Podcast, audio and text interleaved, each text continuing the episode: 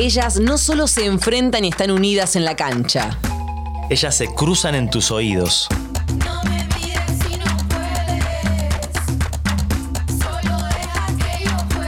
El juego, la táctica, los sueños. La palabra de entrenadoras y entrenadores. El análisis de las y los especialistas. Muchos goles, emociones. Amor y pasión por el fútbol femenino. Ellas Copan América. El podcast oficial de la Conmebol Copa América 2022.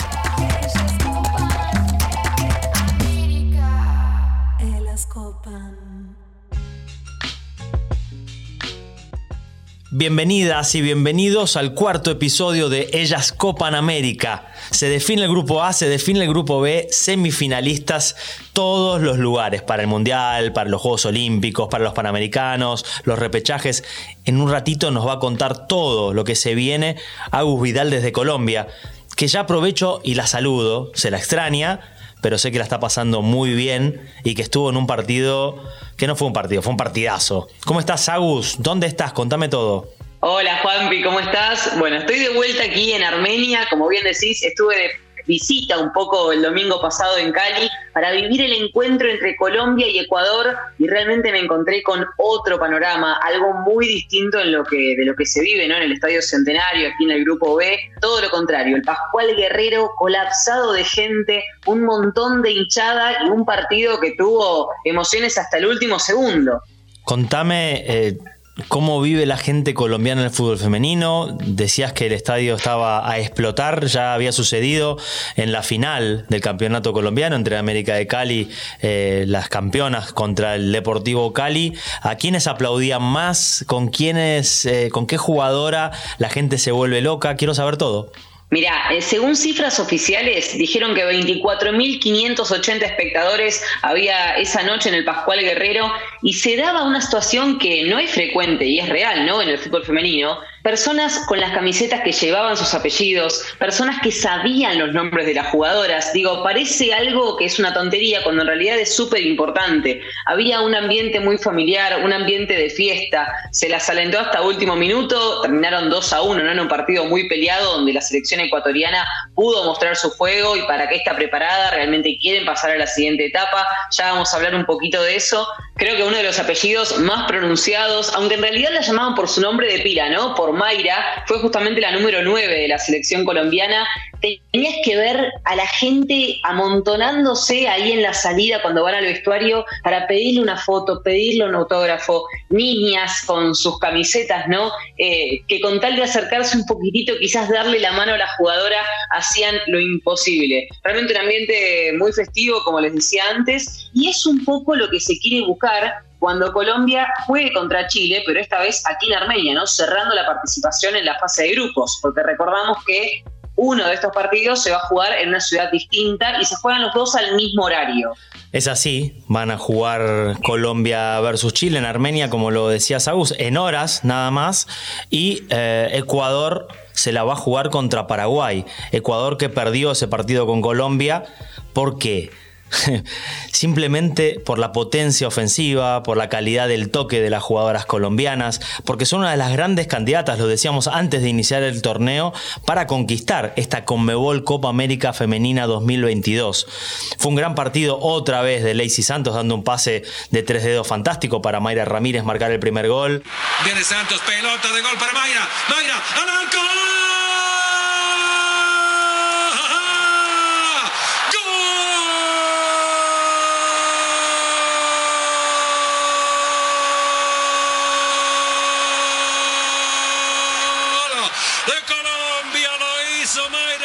Apareció Catausme con toda su potencia, con todo su desparpajo.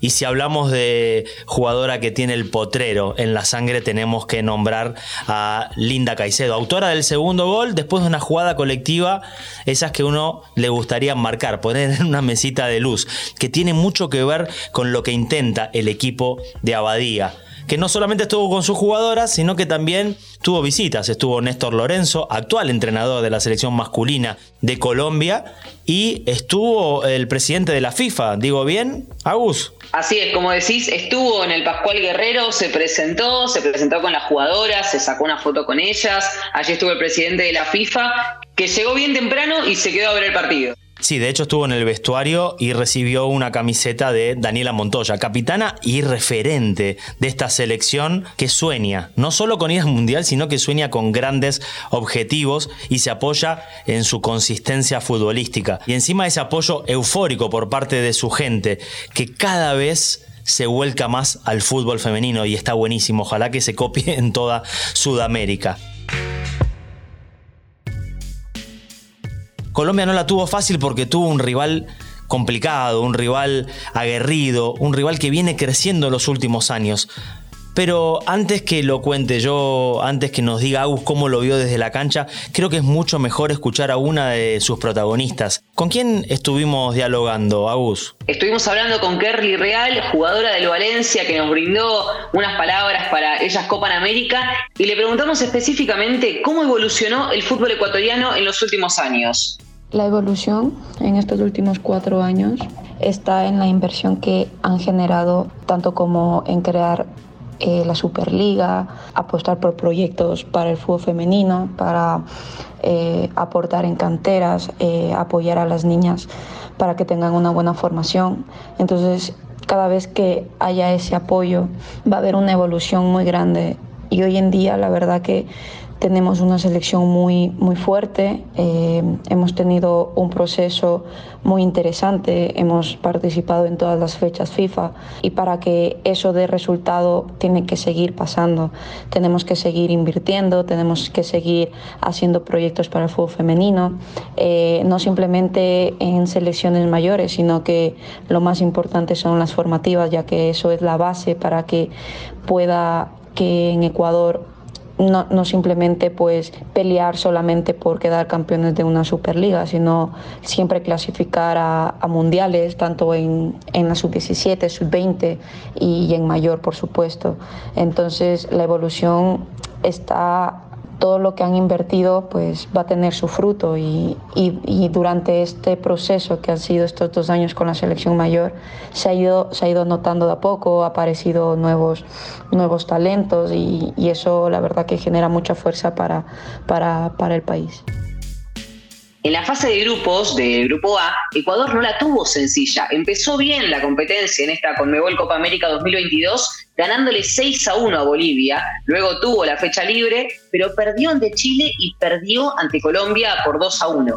Ahora contra Paraguay será un partido clave, así que le preguntamos a Carly cuáles son las conclusiones que hoy saca sobre esas rivales. Bueno, con, con los tres equipos que hemos jugado hemos demostrado juegos diferentes porque eh, vuelvo y repito, todos los equipos no son iguales, entonces nosotros también tenemos que eh, buscar la mejor manera, buscar el mejor sistema para poder contrarrestar sus cosas, sus virtudes. Entonces, creo que con todos hemos tenido un buen juego. Eh, contra Bolivia hemos sido muy ofensivas, contra Chile hemos utilizado la parte defensiva, ofensiva, transiciones muy, muy buenas. Eh, contra Colombia igual este, hemos hecho un juego muy, muy serio, muy, muy disciplinado. Hemos mantenido bien nuestro bloque eh, y vuelvo y repito, pues han sido errores de nosotras con la que nos ha costado factura. Pero en los tres juegos que hemos tenido hemos demostrado que somos un equipo y que vamos por esos tres puntos como sea. Todos los rivales tienen todas las situaciones para, hacernos daño, ¿no? Porque ellos se preparan para, para eso, para sorprendernos, para eh, darnos tal vez en nuestras debilidades, pero todos los partidos que hemos tenido han sido totalmente diferentes. Los partidos que hemos tenido hasta el día de hoy en esta Copa eh, contra Chile fue un partido muy, muy interesante. La verdad que el primer tiempo estuvieron, ellas tuvieron un poco más la posesión de balón. Después nosotros pudimos reaccionar y no fue algo como que nos sorprendan del todo porque el cuerpo técnico se ha encargado de darnos todas las pautas para poder contrarrestar al equipo rival. Entonces nosotros ya sabíamos con qué nos enfrentamos, sabemos con qué van a venir ellas y gracias al cuerpo técnico porque ellos nos han dado todas esas pautas, ¿no? Entonces, sorprender no nos han sorprendido. Es verdad que los resultados no han estado a nuestro favor, pero hemos competido muy bien, hemos cometido algunos errores y tal vez en ese, en ese momento pues ellas han aprovechado ese momento, pero estamos totalmente fuertes y sólidas porque sabemos que si corregimos nuestros errores vamos a poder llevarnos esta victoria el día de mañana. Dos derrotas, una victoria, un partido trascendental. ¿Por qué Ecuador podría pasar a la próxima fase? Bueno, la diferencia está en, en todas las ganas que queremos clasificar a ese mundial, el talento individual, el talento colectivo, el trabajo de equipo, eh, tanto como el cuerpo técnico como como, como las jugadoras nos hemos involucrado tanto que nuestro juego es algo sólido, nuestro juego es directo. Las ocasiones que tenemos hemos tratado de ser eficaces en, en solucionar todo, pues recuperar balones. Somos una selección muy fuertes, muy potentes y aprovechamos nuestra velocidad que tenemos en el tema individual y también en, el juego colectivo porque tenemos transiciones muy buenas y defensivamente también lo hacemos bien, somos intensas, somos compactas y la verdad que es una selección muy, muy completa, aunque tal vez no nos salgan los resultados, pero sabemos que vamos a pelear hasta el final porque el trabajo que estamos haciendo es, es algo impactante y lo vamos a conseguir. El talento individual, la confianza, el juego colectivo, son algunos de los tantos factores que trabaja Emily Lima, esta jugadora, esta ex jugadora brasileña, hoy técnica de Ecuador, que además está a cargo de la sub-19, la sub-17, que hace un gran trabajo en las juveniles, pensando que ese es el futuro, ¿no? Justamente de, de este equipo. Y habló del trabajo que viene haciendo Ecuador desde 2019 para enfrentar a esta Copa América. Venimos a, a buscar este cupo é, e é isto que estamos fazendo já dentro destes dois anos e, e alguns meses que estamos em Equador. É, iniciamos um trabalho desde 2019, sempre enfocado em este, em este momento que por fim chegou, não? Então, é, o primeiro passo já foi dado, ah, aún há muito por delante e estamos trabalhando para passo a passo ir eh, ganando puntos e, e ter esta classificação assegurada para a próxima fase da Copa América. Então, hoje, a seleção tem uma responsabilidade muito grande de esta classificação para também o desenvolvimento aún melhor do futebol feminino em, em el país. Mucha confianza del lado ecuatoriano, la convicción tanto de Kerly como de su entrenadora brasilera, Emily Lima. Y hablando de entrenadores brasileños, tenemos que escuchar al hoy entrenador de Paraguay, Marcelo Frigeiro, que nos dice, nos cuenta el por qué también Paraguay, con toda esa potencia ofensiva, con Fernández, con Sandoval, con Martínez, con Gauto, se puede meter en las semifinales de esta Conmebol Copa América 2022. Cada partido é uma história diferente. É, vamos nos preparar, vamos com, é, falar muito entre nós outros, vamos mirar os a vídeo de película de partido, mirar os erros e vamos estudar também o jogo de hoje de Equador.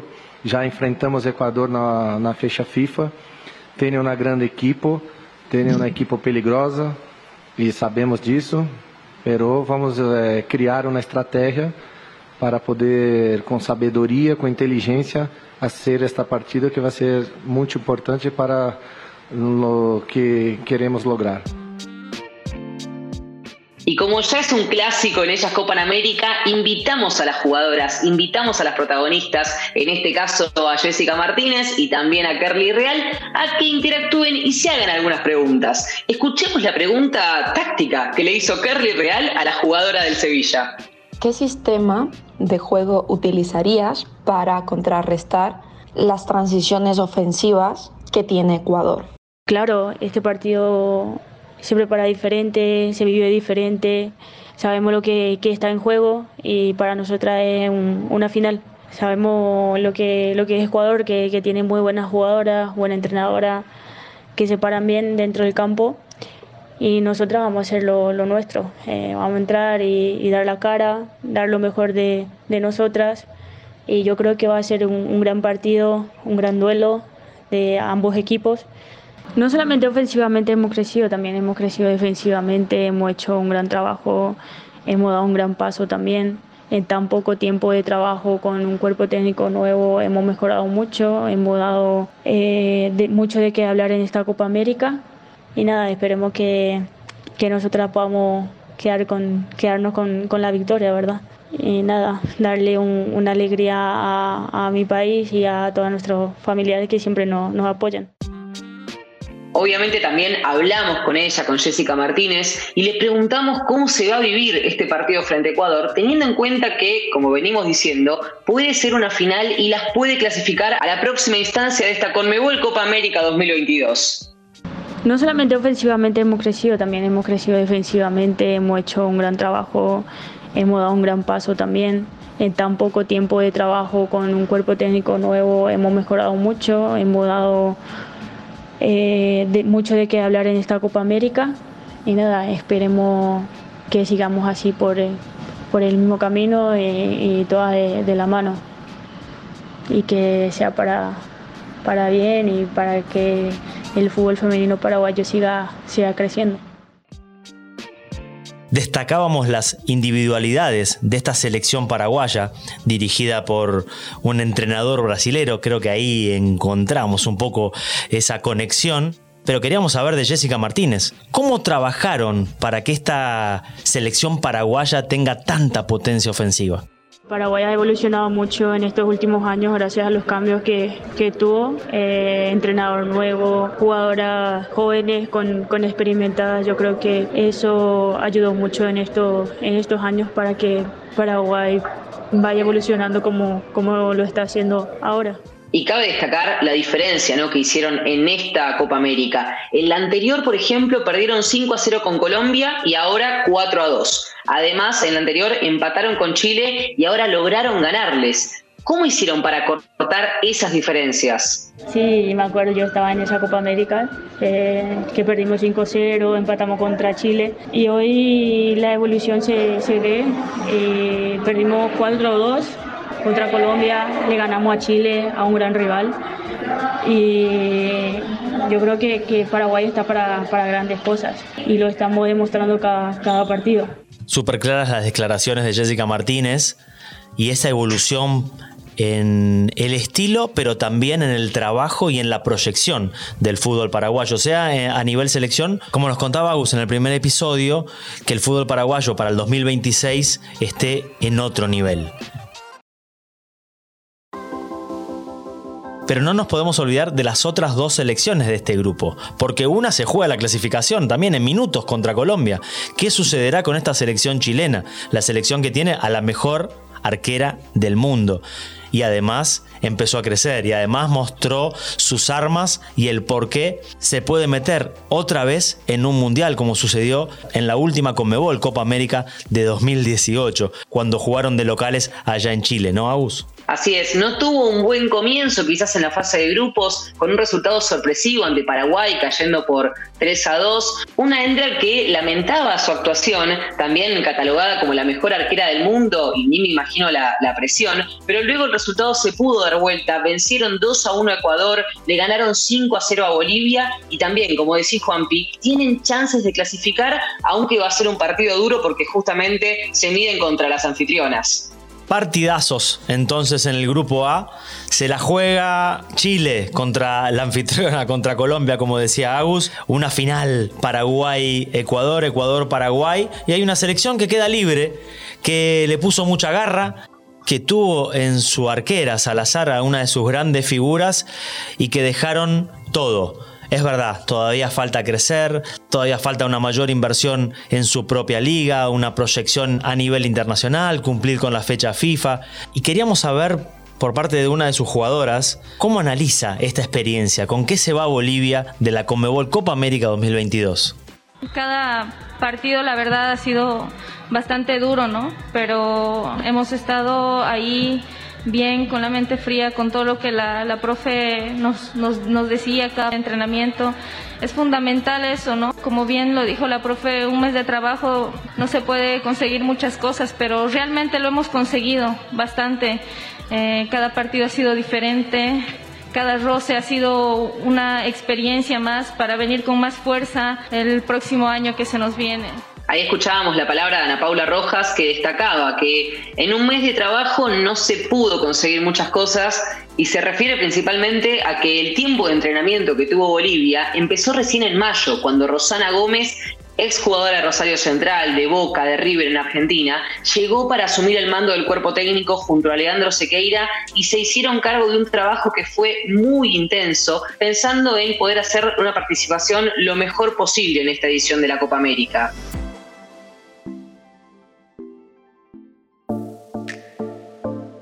Antes de irnos de este cuarto episodio de Ellas Copan América, queríamos agradecerle primero, antes que nada, a las jugadoras que nos brindan espectáculo y además, por lo que tengo entendido, escucharon bastante el podcast, ¿no, Agus? Sí, es muy gracioso escucharlas, ¿no? Cuando te dan una devolución del podcast, saber que les gustó, que se divirtieron, pero que además se conocieron, porque muchas de ellas no tienen más oportunidad que enfrentarse dentro de la cancha y quizás no tienen mucha oportunidad para charlar. Sobre eso fue la mayor cantidad de mensajes que recibí por parte de las jugadoras y obviamente agradecemos a todas aquellas personas que están pendientes de ellas Copa en América y que de alguna forma se acercaron un poquito más a esta competencia tan importante para nuestra región.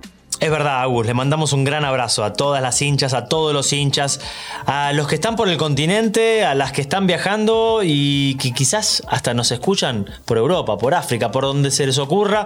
Es simplemente seguir el canal con toda la información, con toda la pasión y todas las ganas que le metemos, porque viviramos con este campeonato que quizás sea uno de los mejores de la historia porque el nivel se va emparejando hacia arriba y porque vemos goles, porque vemos jugadas y vemos atajadas y destacamos a cada una de las selecciones. Gracias a todas, a todos, a todes. Les mandamos un fuerte abrazo y con esta emoción y con esta alegría te dejo a vos, Agus, para despedirte desde Colombia. Yo desde aquí les mando un cálido abrazo. Hace mucho calor en la ciudad de Armenia y hay mucha emoción por lo que se va a vivir mañana jueves para el cierre del Grupo B. Y si tuvieras que recomendar algo para comer y para tomar antes de irnos a dormir, ¿qué sería en Colombia, Agus? Definitivamente para tomar hay una bebida en donde se mezcla la panela, que es extraída de la caña de azúcar, con un poquito de limón bien fría. Es una gran bebida. Por otro lado, para comer, obviamente los frijoles que están en cualquier plato típico colombiano. Frijoles con de todo, hay diferentes mezclas. Recontra invitados e invitadas a que prueben una de estas delicias de aquí, específicamente de Armenia. Gracias, Agus, desde Armenia. Te mandamos un fuerte abrazo a vos también y nos encontramos todos, todas, todos en el próximo episodio de Ellas Copan América.